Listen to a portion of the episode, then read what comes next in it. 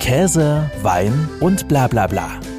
Der Genusstalk mit Johannes Querin. Wir als Ölmüller werden immer gefragt, ob das Öl gesund ist. Ne? Selbst wenn die Leute gerade eine Currywurst dabei ist. Patrick Bies beschäftigte sich bereits vor der Jahrtausendwende mit dem Öl der Kelten und entdeckte das Leindotteröl für die deutsche Küche wieder. Gemeinsam mit seinem Geschäftspartner Jörg Hector produziert er seit 2007 in der Bliesgau Ölmühle hochwertige und seltene Speiseöle und rettet sie dabei teilweise vor dem Vergessen. Heute quetsche ich ihn mal so richtig aus und will im Genusstalk von ihm wissen, wie Speiseöle überhaupt hergestellt werden und warum gutes Öl nicht billig ist. Hallo Patrick, herzlich willkommen. Ich grüße dich, Johannes. Danke für die Einladung. Gerne. Als erstes interessiert mich natürlich, und ich glaube, das fragt dich sicherlich jeder, der dich ähm, kennenlernt, wie kommt man eigentlich drauf? Ich beschäftige mich mit Leimdotteröl, was ja auch ein wenig die Grundlage für die Bliesgau-Mühle war. Ja, also du hast schon richtig dargestellt. Äh, in den 90er Jahren hatte ich schon ein Erweckungserlebnis.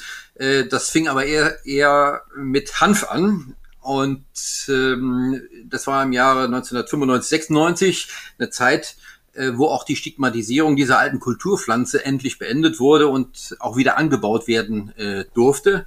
Und in dieser Zeit traf ich auf Landwirte im Nordsaarland, äh, die ihr Glück in einer Ölmühle äh, suchten. Allerdings äh, weniger, um auf seltene Kulturpflanzen zu setzen, sondern mehr auf Pflanzen, die gerade am Kommen waren. Und das war nämlich damals auch der Raps.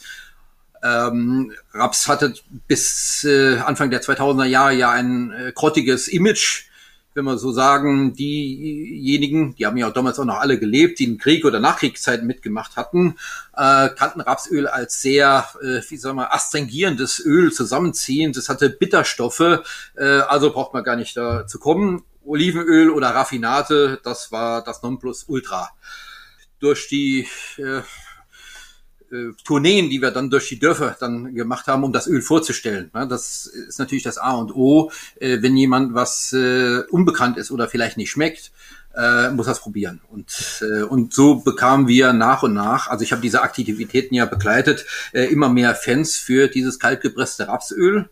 Äh, und es gab auch immer mehr ein Interesse für exotische Öle. Allerdings die Landwirte, konventionelle Landwirte, äh, waren weniger daran interessiert, Spezialölpflanzen anzubauen, wie es mein Interesse war, äh, sondern eher auf das Rapsprogramm äh, zu setzen. Ab 2003 hatte ja der Discounter, äh, ich glaube Aldi war es zuerst, Aldi Süd, ähm, äh, Aktionswochen mit äh, deutschem Rapsöl äh, gemacht und äh, ab dem Zeitpunkt äh, gab es da kein Halt mehr. So, so vergingen halt äh, die Jahre und äh, habe mir dann Anfang der 2000er Jahre ähm, äh, Leute gesucht, die bereit waren, mit mir äh, das Unternehmen zu starten, äh, mit exotischen, in Anführungsstriche Öle, aber heimische Öle, hier eine Ölmühle äh, ins Leben zu rufen und äh, diesen steinigen, beschwerlichen Weg äh, mit mir zu gehen. Ihr seid also dann mit Leindotter gestartet. Wie äh, kann ich mir das jetzt vorstellen? Wie war denn da der Weg zum ersten Öl? Viel Learning by Doing oder hattet ihr da erfahrene Hilfe an der Seite? Mit äh, kleinen Ölpressen, äh, die erwerbbar waren, äh, ab zweieinhalbtausend Euro haben wir begonnen. Äh, und somit haben wir äh, ganz klein äh, angefangen und sind dann auf die ersten Märkte gegangen und haben dann natürlich gemerkt, also es war natürlich erstmal Blei im Regal. Es war auch erstmal das Feststellen, wie lang hält denn eigentlich Leintotteröl? Da gab es in der Literatur äh, sehr unterschiedliche Angaben. Also Leinöl ähnlich, also ganz kurze Haltbarkeit äh, oder äh, ein halbes Jahr. Wir haben dann natürlich festgestellt, ein Dreivierteljahr bis ein Jahr ist möglich. Und wie stellt man sowas am zuverlässigsten fest? Man lässt es erstmal so lange stehen. Also diese Zeit haben wir uns äh, auch genommen. Wir standen ja auch da nicht unter ähm, Druck äh, und haben dann äh, Richtung 2007 dann gesagt, okay, wir äh, setzen hier auf, äh, als Ölmühle ganz auf Leindotter und nehmen dann natürlich noch andere Öle mit hinzu, äh, die uns nicht minder begeistern, aber natürlich nicht so äh, wie das äh, Leindotteröl. Also und natürlich auch Rapsöl haben wir dann auch mit aufgenommen. Ähm, wie wird denn Öl überhaupt produziert und hergestellt? Vielleicht kannst du das ganz kurz mal beschreiben, damit man da auch eine Vorstellung hat. Ja, das Verfahren ist äh, von der Technik her Jahrtausende alt. Äh, also man kann es auch nachlesen äh, in den äh, Memoiren, den Aufzeichnungen von Cato dem Älteren, äh, der 200 Jahre vor Christus, ich glaube ungefähr, das war die Zeit, äh, schon ja sagte, im Übrigen bin ich der Meinung, wir müssen Karthago angreifen. Ähm, äh, von diesem Senator, römischen Senator, blieb nichts übrig, außer die Beschreibung äh, seines Weingutes und seiner Olivenölherstellung. Äh, also äh, die Olivenöle wurden einfach äh, gepresst. Ähm, und äh, technisch ist es bei unseren Ölsaaten nicht anders. Es gibt allerdings äh, schon Unterschiede, äh, nämlich Oliven kennt jeder, äh, sind sehr weich, äh, wenn sie geerntet werden. Unsere Ölsaaten sind vergleich, also in unserer nördlichen Hemisphäre sind vergleichbar äh, sehr hart, haben eine harte Schale. Das hängt einfach äh, damit zusammen, äh, dass das ein Überlebensprinzip der Pflanzen ist, äh, sich vor äh, Witterung zu schützen, weil die Ölsaaten sind ja nichts anderes wie die äh, Fortpflanzungsmöglichkeiten, äh, die eine Pflanze äh, hat. Also das heißt, man muss Druck äh, ausüben. Ähm, und da gibt es zwei äh, Verfahren. Äh, zum ersten hier in unserer Hemisphäre äh, eine sogenannte hydraulische äh, Pressen, Stempelpressen. Das heißt, ich fühle, äh, fülle äh, die Ölsaaten in äh, einen Zylinder und äh, gebe in diesen Zylinder äh, Druck und dieser Zylinder hat einige Löcher und da läuft das Öl dann unter hohem Druck äh, heraus. Äh, sehr, sehr äh, idyllisch, wenn man es heute sieht, ähm, aber äh, un ziemlich unwirtschaftlich, muss man sagen, ziemlich aufwendig. Ähm, äh, aber es hat, äh, das hatte ich eben schon kurz erwähnt, äh, Innovationen gegeben, die in den 90er Jahren soweit waren. Nämlich einige Tüftler sind daran gegangen, nämlich Schneckenpressen ähnlich wie man äh, sich das Spritzgebäck äh, halt vorstellt, wie es hergestellt wird. Ne? Also es kommt da in, in, in, in diese äh, in diese Alexanderwerk-Vorrichtung äh, und mit so einer Schnecke drückt man es nach vorne und dann hat man vorne die Düse, da kommt es raus und das ist im Prinzip bei unseren Schneckenpressen auch so. Äh, der Druck ist natürlich was ganz anderes. Das sind äh, Edelmaterialien, die da äh, verwendet äh, werden, ähm, aber das technische Prinzip ist äh, genau das gleiche, nur mit dem Unterschied, äh, dass äh, dort eine Seier ist. Das sind quasi auch so kleine Löcher, äh, wo das Öl äh, runterläuft und vorne, wo das Spritzgebäck quasi halt rauskommt, ähm, das ist der Presskuchen, äh, den wir ja auch auffangen und der ja bei einer Ölpressung auch äh, anfällt. Kurz, als kurze Erklärung. Ja, ja, das passt. Da kann man sich das auch bildlich vorstellen. Was macht denn ein gutes Öl denn jetzt tatsächlich aus? Ja, also es gibt mehrere Aspekte. Äh, das ähm, äh, eine ist natürlich äh, der Geschmack, denke ich. Äh, und das andere sind natürlich die Fettsäuren. Ich werde pausenlos gefragt auf Märkte und Messen, wenn mal wieder welche möglich sind. Und es wird in Zukunft, glaube ich, nicht anders sein, äh, ob das Öl gesund ist. Also wir als Ölmüller werden immer gefragt, ob das Öl gesund ist. Ne? Selbst wenn die Leute gerade eine Currywurst dabei essen. Aber ich habe es auch einfach, indem ich sage, ja, äh, ist auch gesund. Äh, für die, die sich näher damit beschäftigen, äh, gibt es natürlich immer Diskussionen um, um, um Fettsäuren äh, gewisse Arten von Fettsäuren. Interessant hier in unserer Hemisphäre sind die äh, mehrfach ungesättigten Fettsäuren, also äh, die gesättigten Fettsäuren, davon nehmen wir relativ viel auf. Äh, Gibt es auch in, Fleisch, Margarine zum Beispiel, gesättigte äh, Fettsäuren, das ist ja auch eine Diskussion. Und äh, hier unsere Pflanzenöle haben überwiegend einen hohen Anteil an äh, Omega-3 und Omega-6 äh, Säuren. Und das sind äh, Säuren, die der Körper auch braucht. Mhm. Hast ja gerade so schön gesagt, Öl soll schmecken. Gutes Stichwort. Natürlich probieren wir heute auch Öl. Und äh, ich habe einfach gedacht, wir machen das in Verbindung mit dem mit Käse, ja. Und klar, ein Gläschen Wein gibt es auch noch zur Abrundung dazu. Ähm, wir haben drei verschiedene Käsesorten. Ich würde sagen, wir fangen mit einem Schafskäse an. Ähm, das ist ein Ossau Irati aus der, ja, aus dem äußersten Südwesten Frankreichs. Ähm, kommt der. Mhm. Und das gepaart mit einem Mohnöl aus eurer Ölmühle. Oh, okay. Es ist ein bisschen gewagt, aber nichtsdestotrotz wird ja Käse auch oftmals mit Öl angemacht. Da kommen wir bei, bei dem dritten und letzten Käse, den wir nachher mal noch zu uns nehmen, mhm. beim Munster ja sowieso hinzu, Handkäse, das sind ja oftmals auch Rotschmierkäse und äh, letzten Endes wird ja auch Schafskäse, in dem Fall ist es ja auch einer, mit Öl eingelegt, wenn man an Feta denkt. Warum? Also sollte es nicht passen. Und es gibt natürlich dann auch immer noch mal ein zusätzliches Aroma. Ja, ist völlig richtig. Klar, Mohn ist immer auch etwas, was man mögen muss. Das äh, muss man ja auch so dazu sagen, ne? weil das auch so ist jetzt nicht gerade nussig, aber ähm, geht ja auch so in diese nussige Note schon mit rein. Das muss man aber vom Geschmack her natürlich auch mögen. Ja, äh, Mohn ist ja eine besondere Geschichte. Äh, dabei handelt es sich äh, botanisch gesehen um tatsächlich den Mohn, äh, den man im goldenen Dreieck anbaut äh, und daraus Opium zu gewinnen. Aber natürlich äh, die Sorten, die hier zugelassen äh, sind, die wir anbauen dürfen, sind morphinarme mhm. Sorten. Es gibt da einen ziemlich unangenehmen bürokratischen Aufwand. Das hat dazu geführt, dass äh, im großen Stil der Mohnanbau hier in Deutschland nicht mehr aufgenommen wurde. In den letzten Jahren hat es ein paar Projekte gegeben, ich denke an Nordhessen, da werden schon, glaube glaub ich, jährlich 30 Hektar äh, angebaut. Ähm, äh, Mohn war bis Ende des Zweiten Weltkrieges das beliebteste äh, Speiseöl in Deutschland, äh, weil überall die Mohnpflanzen äh, wuchsen. Und da hat man den Mohn äh, gesammelt und hat ihn dann zur Ölmühle äh, gebracht. Wenn man nicht vielleicht selber eine kleine Ölmühle gebaut hat, hier im Saarland hat man sich dann die äh, Komponenten irgendwo auf, der Hütte oder auf der Grube äh, dann äh, sich besorgt und hat es selber, äh, äh, selber sein Öl hergestellt.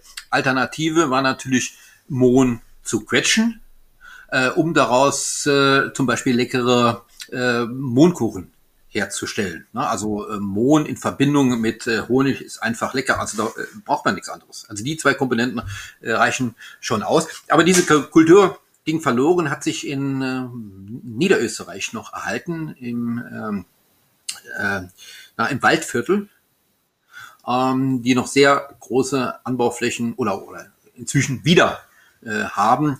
Äh, und da schauen wir immer natürlich mit mit einer Träne im Auge äh, hin, wie dort das Mondmarketing äh, funktioniert.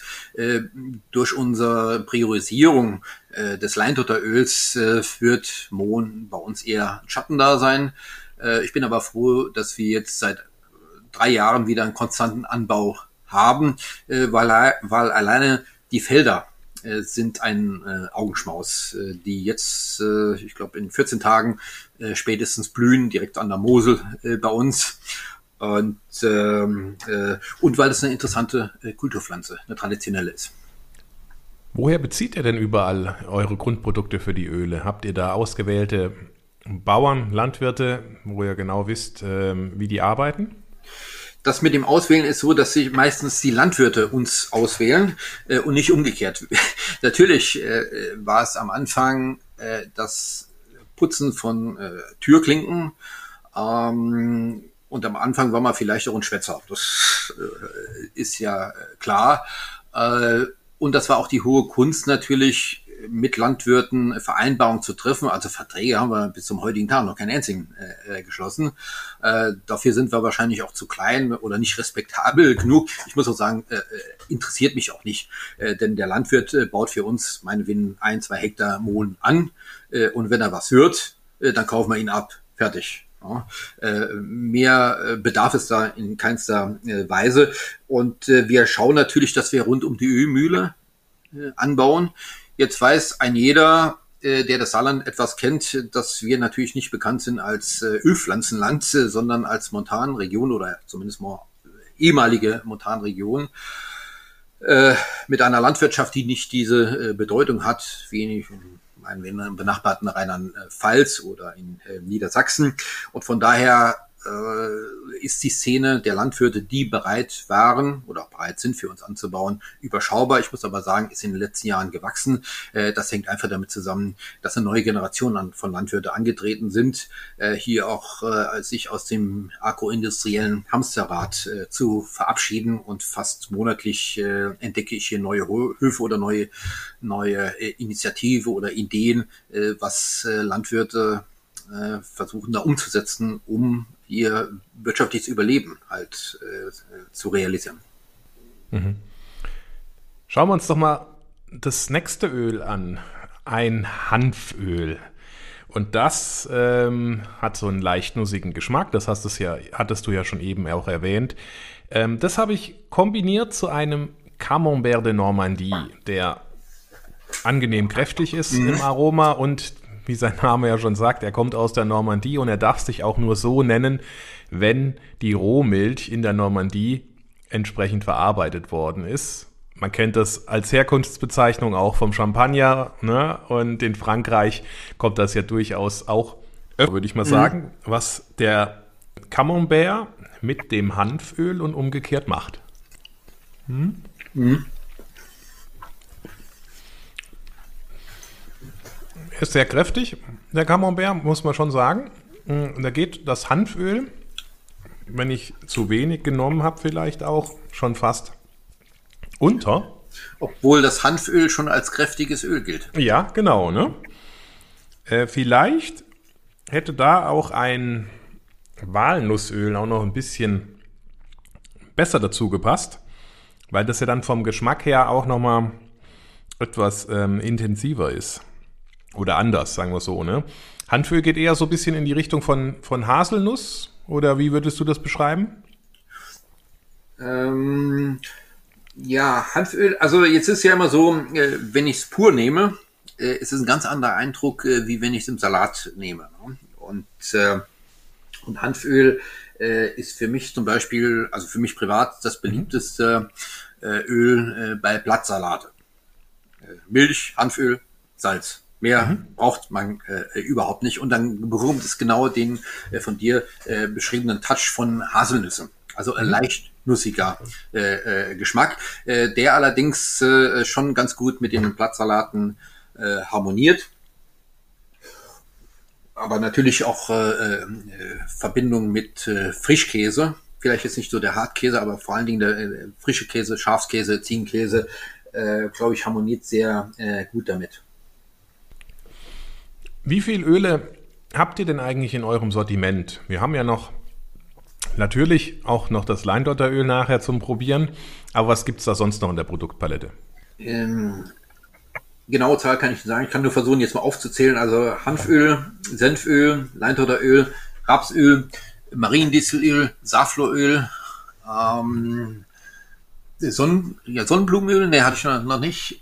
Äh, und jetzt das Neueste, ich habe noch ein, zwei vergessen, und das Neueste äh, ist unser äh, Drachenkopföl.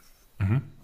Ähm, und zwar verdanken wir das meiner Meinung nach dem Klimawandel, äh, dass der iberische Drachenkopf inzwischen hier äh, in unseren Hemisphären sich sehr heimisch und sehr gut fühlt und äh, hat eine ähnliche Eigenschaft wie das äh, Leinöl, auch eine Omega-3-Fettsäure, äh, Gehalt, der noch höher liegt als beim Leinöl äh, selber und ist überdies eine Pflanze, das ist immer wichtig, ähm, wo kein Pflanzenschutzmittel bedarf, wo sehr robust äh, da mhm. steht und auch äh, vergleichsweise äh, interessante äh, Erträge pro Hektar auch äh, bringt. Und äh, äh, weil die Öle, die ich auch aufgezählt habe, sind von der Preisgestaltung sehr äh, unterschiedlich. Das hängt nicht äh, mit zusammen, dass wir die Preise würfeln, äh, sondern äh, mit Aufwand äh, und äh, Erträgen und so weiter äh, hängt es durchaus zusammen. Deshalb ist es Walnussöl das teuerste äh, Öl, äh, weil wir hier äh, Sammlungen, Walnusssammlungen äh, annehmen. Äh, pressen sie selber oder schicken sie äh, ein, damit sie gepresst äh, werden. Ähm, die müssen zuvor natürlich noch geknackt werden. Da haben wir einen Integrationsbetrieb, der das in der Regel für uns ähm, ähm, unternimmt.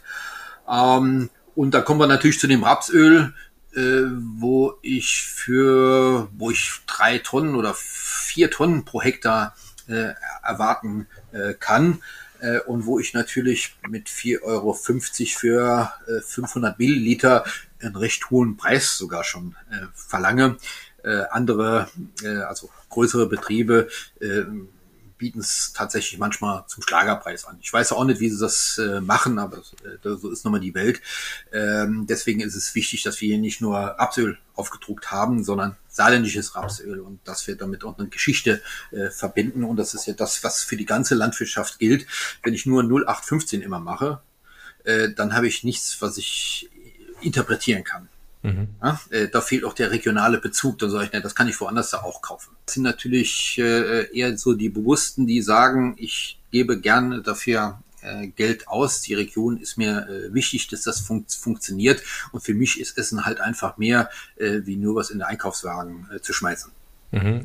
Sicherlich spielt ja auch äh, eine große Rolle, was es letzten Endes ja auch für ein Öl ist, ja, Leindotter, Öl etc., äh, was man ja auch nicht überall dann auch bekommt.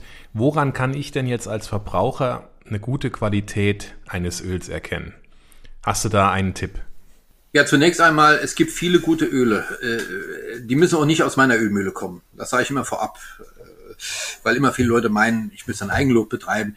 Äh, dort, wo kalt gepresst drauf steht, würde ich sagen, damit kann man es mal versuchen. Mhm. Ja.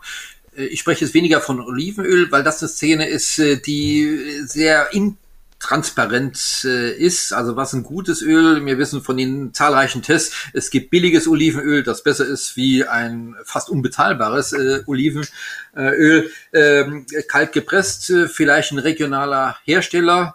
Äh, denn äh, das bietet in der Regel äh, die höchste Sicherheit, dass der regionale Anbieter sich natürlich den Ruf in seiner Region nicht äh, äh verscherzen möchte. Und deswegen plädiere ich auch immer dafür, äh, zu schauen, wenn möglich, äh, auf äh, Ölmüller in der Region äh, zu achten, die es ja äh, glücklicherweise immer mehr äh, gibt. Also ich habe da keine Angst äh, vor Konkurrenz. Wir haben in Saarland auch mehrere Ölmühlen inzwischen oder die nach verschiedenen Systemen versuchen, da was zu machen. Ähm, ich bin froh, dass ich da Pionier war und ich halte es da mit äh, den Chinesen, die sagen, äh, wie was kopieren. Ne? Also nur Qualität wird kopiert. Also es ist ein, ist ein ähm, äh, verstecktes Kompliment. ja, und wenn man so, wenn man ja sowieso auch als erster in irgendeiner Art und Weise da das Feld bestellt hat, um jetzt auch in der, in der Sprache weiter zu bleiben, dann ist das ja auch entsprechend äh, etwas, was äh, letzten Endes sich ja auch dann am Markt schon etabliert hat oder wenn es nicht geklappt hat, dann gibt es auch keinen, die das nachmachen wollen. Ne? Von daher ist das ja auch als Erfolg und ja auch äh, im, im Endeffekt ja auch ein bisschen als Lob zu sehen, dass man da Wege bestritten hat, die jetzt auch andere gehen. Ich äh, will aber sagen, äh, die Konkurrenz schläft nicht. Ich will mich auch nicht auf Lorbeeren ausruhen. Ich habe so viele Ideen äh, für Landwirtschaft. Also wir sind ja seit 2012 auch daran gegangen, äh, Hülsenfrüchte anzubauen, also Linsen anzubauen. Da war uns Leindotter natürlich sehr behilflich, äh, weil eine wichtige Stützpflanze, die den Anbau von äh, oder vor allen Dingen die Beerntung von Linsen erst ermöglicht äh, hat äh, und haben dieses Angebot äh, inzwischen schon erweitert. Und dieses Jahr haben wir sogar äh, auch noch Kichererbsen, die angebaut werden. Also Erbsen haben wir inzwischen auch schon äh, im Angebot äh, und haben dort äh, jetzt äh, auch in der Nähe von der äh, Mosel, von hier 50 Kilometer, äh, Anbau von blonden Linsen, die ursprünglich in Frankreich beheimatet sind. Also wir, wir suchen äh, krampfhaft neue Sorten, die wir nicht unbedingt äh, vermehren müssen von 20 Gramm, weil die Sorte haben wir, habe ich nämlich auch. Da haben wir jetzt inzwischen allerdings eher ein Kilo bisher oder zwei Kilo. Ähm, äh, wo wir auch quasi eine eigene Sorte im Prinzip hier äh, profilieren äh, können. Äh, und da stört es mich natürlich äh, nicht, äh, wenn der nächste kommt und macht noch Rapsöl, weil wir haben noch andere äh, Felder, mit denen wir uns ganz stark da auch beschäftigen. Äh, ich will auch sagen, viele regionale Ölmühlen ähm, äh, beziehen nicht äh, in der Region äh, zwingend. Also kenne ich sehr viele, die bedienen sich am, am äh, Weltmarkt. Äh, das gilt vor allen Dingen für viele Bio-Ölmühlen. Denn diesen mhm. Weg sind wir nicht gegangen, ausschließlich nur Bioöle äh, zu, äh, zu produzieren, äh, weil dafür die hiesige äh, landwirtschaftliche Szene äh, nicht die Anzahl der äh, Landwirte und die Flächen halt zur Verfügung zur Verfügung stellen äh, kann. Und wir haben ja auch äh, dann auch gesagt, äh, naja, wenn ein konventioneller Landwirt jetzt Mariendistel anbaut mhm. äh, auf zwei Hektar, äh, ich meine, was will er da für Pflanzenschutz ausbringen? Was will er da großartig für Dinge ausbringen? Also das kann sehr ressourcenschonend alles vonstatten gehen und damit hat der Landwirt ja was gespart. Und äh, vor allen Dingen hat er ja auch gesehen, äh, äh, dass viele Pflanzen auch wachsen ohne großes äh, Zutun. Denn ein Großteil der Kosten, die ein Landwirt, konventioneller Landwirt halt hat, äh, sind ja die Kosten für äh, Dünger, ich meine, gedüngt muss immer werden, äh, oder für Pflanzenschutzmittel. So, und dann haben wir da ökologisch ja schon einen Mehrwert äh, geschaffen. Und das sind ja auch schon größere Flächen inzwischen, die auch zählbar sind. Äh, aber mit dieser Bemerkung äh, ecke ich natürlich immer an, äh, weil die nicht verifiziert werden kann. Ja? Äh, weil da heißt es, Moment, ja, seid ihr jetzt Bio oder seid ihr nicht Bio? Ja, auch unsere Walnüsse, die wir annehmen, äh, können nicht zertifiziert werden, weil das sind Sammlungen von verschiedenen Bäumen. Mhm. Ja, jetzt kann man ja sagen, okay, die sind aus dem Bliesgau, also äh, kommen sie daher, ähm, aber funktioniert äh, auch nicht, äh, äh, weil das muss dann schon konkreter gehandhabt werden und das ist natürlich nicht möglich. Andererseits fragt man sich, wer bringt Pflanzenschutzmittel aus äh, beim Walnussbau? Ja. Also da sitzen wir manchmal zwischen den Stühlen. Ähm, und da will ich mal sagen, wenn ich dann fünf Minuten die Chance bekomme, wie bei dir, äh, darüber zu erzählen, äh, spätestens dann ähm, ist man uns dann natürlich auch schon sehr zugeneigt äh, und hat äh, vielfach die Materie, Landwirtschaft, von denen die meisten ja entfernt sind, äh, noch nicht so betrachtet. Ja, klar. Das ist äh, eine Welt für sich, wie du sagst. Kommen wir jetzt endlich zum Leindotteröl. So viel hast du schon erzählt drüber. Ich habe es zu einem Munster mal kombiniert. Ganz traditioneller Käse, Rotschmierkäse aus äh, dem elsässischen äh, Münstertal. Sehr intensiv und aromatisch. Und das Leindotteröl hat ja, wie du gesagt hast, einen Geschmack nach Erbse und ähm, Spargel? Würde ich sagen. Also es riecht schon, genau. wenn man, wenn man das an die, wenn man jetzt das Öl auf dem Käse hat, dann riecht der Käse jetzt nicht mehr nach Munster, sondern er riecht eher tatsächlich nach Spargel. Und das finde ich ja schon mal sehr, sehr interessant. Gucken wir mal, wie es schmeckt.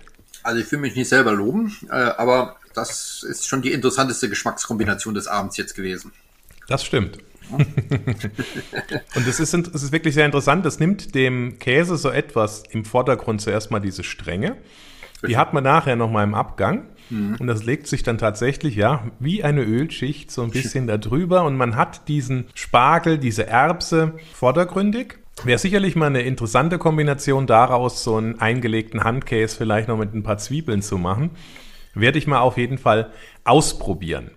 Ich werde vielleicht mal probieren, ja. Ne? Ja, genau. Ne? Und dazu haben wir ja einen ähm, Weißwein zur Abrundung im Glas, einen Plaisir Fleury, ein Wein von der Nahe. Das ist eine Cuvée Gewürztraminer Riesling vom Weingut Bamberger. Hm.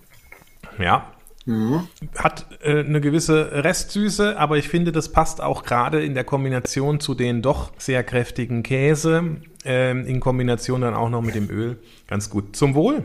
Ja, auf deins. Mhm. Ja. Sehr angenehm, ne? Passt, ja, passt ja, da gut ja. dazu und ist dann auch gar nicht mehr so so äh, süß, ähm, lieblich der Wein. Wollte ich gerade sagen, ne? weil das ist, äh, ich bin Elsässer Gewürztraminer äh, gewohnt. ich meine, die gibt's auch Süße natürlich. Äh, ich kenne auch den Pfälzer und äh, jetzt nah wusste ich, war mir überhaupt nicht klar, dass äh, Gewürztraminer tatsächlich von dort äh, kommt. Ich meine, die Nahe ist ja auch nur ein Katzensprung äh, von äh, hier. Ja.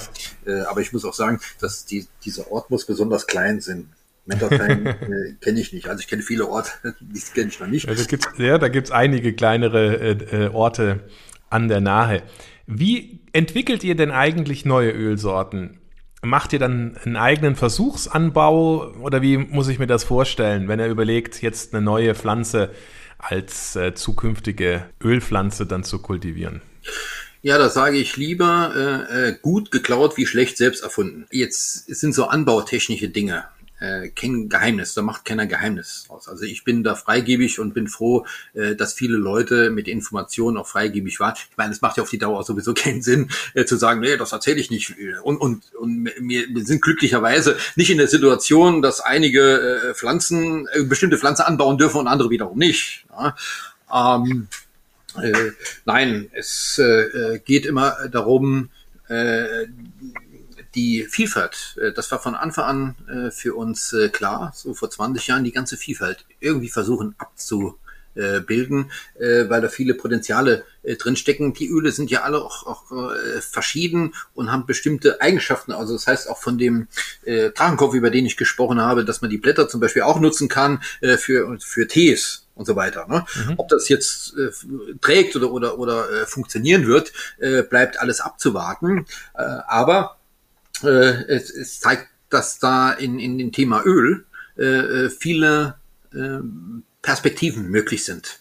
Ähm, weil nicht nur, wir schauen jetzt, wir unterhalten uns, Johannes, die ganze Zeit auch über das Öl, äh, aber nicht zum Beispiel über die Koppelprodukte äh, Presskuchen, der bei vielen Ölpflanzen ja ebenfalls äh, interessant ist oder interessant sein äh, kann, äh, nicht nur als Viehfutter, Ölmühlen sind traditionell in Deutschland auch immer Viehfutterhersteller, äh, sondern äh, sie sind sehr gut äh, geeignet, sehr schmackhaft äh, für die menschliche äh, Ernährung. Ich sage einfach mal, wenn ich aus einer Walnuss das Öl rauspresse, äh, äh, habe ich ja immer noch äh, die Walnuss, zwar jetzt ohne Öl, aber damit ist es immer noch äh, her her hervorragendes Lebensmittel äh, mit entsprechendem Anteil an äh, Proteine. Also bei Leindotter weiß ich es definitiv, sind so 35 Prozent da ist es so, dass wir äh, von vornherein gesagt haben, wir machen nur naturbelassene Öle. Auch das ist äh, bei uns eine Philosophie. Äh, unsere Öle werden nie gefiltert. Ja, sie, damit sind sie nicht naturtrüb, weil unsere heimischen Öle klaren sich alle automatisch selbst äh, auf. Also äh, gehen die Trübstoffe äh, gehen zu Boden. Äh, das kann aber bedeuten, dass in einer äh, Flasche dennoch ein Boden oder ein gewisser Satz drinsteht, aber das ist eher ein Qualitätsbeweis. Wir haben jetzt drei Ölflaschen auf. Wie bewahre ich denn Öl am besten auf? Ja, ganz einfach. Äh, ich empfehle immer, damit es einfach ist, eine kühle Lagerung. Wir wissen vielleicht oder meinen vielleicht von Olivenöl äh, zu wissen, äh, Olivenöl ste stellt man nicht äh, in die Kühlschrank, weil da wird's hart. Ne? Also, also Öl und Fette sind ja immer das Gleiche. Äh, das ist nur die Frage des Aggregatzustands oder beziehungsweise der Temperatur. Mhm. Ähm, und äh, so wie das Olivenöl äh, bei fünf Grad ungefähr ähm, fest wird, äh, bleiben unsere Öle, die viel weiter im Norden äh, sozusagen aufgewachsen sind, ähm, flüssig, das heißt, sie trotzen äh, der Vegetation. Das ist ja auch alles ein Schutz, der aufgebaut äh, wurde, so dass Rapsöl äh, noch flüssig ist bis minus 12 Grad und Leintotteröl sogar bis minus äh, 18 Grad. Äh, ich weiß zum Beispiel vom äh, Springkraut, übrigens auch eine Ölpflanze, wenn auch nicht als, als Kulturpflanze angebaut, äh, haben wir auch schon mal Tests gemacht, da sind wir bei minus 30 Grad. Ist logisch, Springkraut kommt vom Himalaya, also dadurch erklärt sich äh, das. Und während es im Marketing, Rapsöl-Marketing immer heißt, äh, braucht er nicht in den Kühlschrank zu stellen, empfehle ich das. Weil hier handelt es sich um Lebensmittel. Und äh, wir wissen es ja beim Salatkopf auch, wenn ich nur heute kaufe, äh, ich, äh, er steht nicht kühl, also ist er morgen weg. Ja, ähm, und äh, bei diesen Lebensmitteln ist er auch so, äh, wenn ich sie nicht kühl stelle, muss ich doch damit rechnen, dass sie sich nicht verbessern. Mhm. Ja, und wer einen großen Kühlschrank hat, es würde nicht scheuen, dann diese Öle alle äh, da einzustellen. Auf der anderen Seite auch sich immer zu überlegen, nicht zu viele Öle zu kaufen, äh, sondern immer nur das, was er äh, an, oder sie anbraucht. Wie schnell soll ich denn so ein Öl dann auch verbrauchen? Das ist unterschiedlich. Äh, Raps, bei Rapsöl habe ich eine Haltbarkeit von einem Jahr und da komme ich auch im Prinzip auch immer hin. Also ich sage einfach mal kühle Lagerung. Äh, bei Leintotteröl in, in, in dreiviertel Jahr äh, und äh, bei Hanföl haben wir so eine Haltbarkeit von etwa, äh, ja, etwa fünf Monaten äh, bis äh, sechs Monaten. Äh, und da kommen wir, wie gesagt, auch hin, ähm, wenn wir es kühl stellen. Sobald ich es nicht kühl stelle, äh, wird es mit solchen Angaben immer etwas problematisch. Also ich rede hier auch von meinen äh, Erfahrungen. Mhm. Warum werden eigentlich unterschiedliche Ölsorten unterschiedlich schnell schlecht? Woran liegt das? Äh, an der Fettsäurezusammensetzung, würde ich mal sagen, grundsätzlich. Äh, und da hat sich gezeigt, dass die interessanteste Fettsäure für unsere heimische Speiseöle, zumindest mal die jetzt sehr vogue ist, die Omega-3-Fettsäure ist. Aber diese Omega-3-Fettsäure ist in der Regel sehr äh, flüchtig. Äh, sie oxidiert sehr leicht. Ich meine, das hat natürlich einen Vorteil. Wenn ich Leinöl Anstriche herstellen will, Farbe und Lacke äh, Beispiel, äh, brauche ich dieses Verhalten. Ja? Sonst äh, habe ich keinen Schmierfilm. Ja? Das mhm. muss ja irgendwie dann auch, auch trocknen. Ja? Äh, Im Rapsöl ist er natürlich deutlich geringer. Rapsöl hat mehr Schmiereigenschaften, also wo ich äh, auch mit einer äh, als technisches Öl zum Beispiel äh, auch damit äh, eine Alternative auch bieten kann äh, für äh, Erdölprodukte äh, beispielsweise. Und äh, aus, aus dem Grund äh, immer äh, kühle Lagerung und dann braucht man sich um die anderen Sachen keine Sorgen zu machen. Äh, alle Lebensmittel sind dafür da, äh, zu verderben.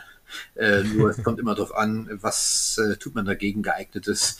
Und am besten ist natürlich, man soll sie auch nicht lagern. Ne? Man soll sie essen und nur so viel möglichst auch kaufen, wie man auch selber verbraucht und nicht Stichwort Lebensmittelverschwendung, äh, dass die Hälfte weggeschmissen wird. Gesundheit ist ja auch ein gutes Stichwort. Nimmst du jeden Morgen und Abend dann einen Löffel eines deiner Öle zu dir? Ganz klar, nein. Äh, deshalb, weil ich davon nichts halte. Also Öl pur, äh, das mache ich jetzt gerade äh, mit dir, aber da haben wir auch schon der Käse dabei. Ähm, weil ich einfach der Meinung bin, am Tag sollte man doch vielleicht mal äh, einen Salat zu sich nehmen, so was Grünes. So, und dann doppelt, also brauche ich ja schon das Öl. Mhm. Da habe ich im Prinzip alles, was ich am Tag brauche. Ich bin manchmal verwundert, äh, wenn Leute zu mir kommen, meistens auf Märkte oder äh, Messe, äh, und äh, genau diese Frage auch stellen und die sagen, nee, ich mache mir keinen Salat. Da denke ich mir, wie ernähren die sich? Also eh ist nicht Vorwurf, sondern so einfach nur als äh, Frage. Äh, gesund ist es wahrscheinlich nicht, wie sie sich ähm, ernähren. Also ich bin nicht der große Fan auch von Ölziehkuren, äh, die es da äh, gibt. Also mit äh, fünf Minuten da in den Mund nehmen und dann ausspucken und so weiter. Aber äh, das hält ja jeder, wie er äh, möchte. Das, äh, der Marchen kennen äh, Vorschriften und äh, weil einfach äh, für mich die Frage auch als Slow Foodianer ist, äh, fühle ich mich damit wohl? Ja, und wenn ich jetzt zehn Minuten da mit Öl äh, durch meine Wohnung äh, morgens und so weiter, bevor ich dusche, da latsche, ich weiß nicht, fühle ich mich nicht so wohl, äh, wie wenn ich es dann nachher zum Mittagessen versuche, da zu integrieren. Also gibt es ja Möglichkeiten doch äh, noch und nöcher. Ja. Was macht denn einen erfüllten Tag für dich aus, Patrick? Ja, äh, ich äh, bin Ölmüller, aber das bin ich nicht im Hauptberuf, äh, sondern arbeite hier bei einem Bildungsträger. Und weil das mitunter eine trockene Materie ist, oder eine, eine Tätigkeit, die ich am Schreibtisch äh, ausübe. Es ist äh, für mich natürlich wichtig, dass ich möglichst täglich auch noch was für meine äh, Firma tue. Also quasi auch mich mit der Natur, mit der Technik, mit solchen Fragen auch äh, beschäftige. Äh, und das gibt mir ähm, Befriedigung. Also es ist teilweise auch dann schon ein Oszillieren zwischen zwei äh, Welten. Also wunderbar, das eine mit dem anderen verbunden, damit du auch deiner Leidenschaft ja, und deiner ist ja auch eine gewisse Vision dahinter folgen kannst. Vielen Dank für deine Zeit und die spannenden Hintergrundinfos zu guten Ölen. Ja, besten Dank. Ja, Johannes hat mich sehr gefreut, äh, mit dir zu talken und auch mit dir den Käse zu probieren. Viel Erfolg für dich mit äh, deiner Podcast-Serie und ja, schöne Grüße nach Nürnberg. Das war Käse, Wein und bla bla bla. Der Genusstalk mit Johannes Quirin. Dir hat dieses Gespräch gefallen? Dann abonniere den Podcast, um keine neue Folge zu verpassen. Bis zum nächsten Mal.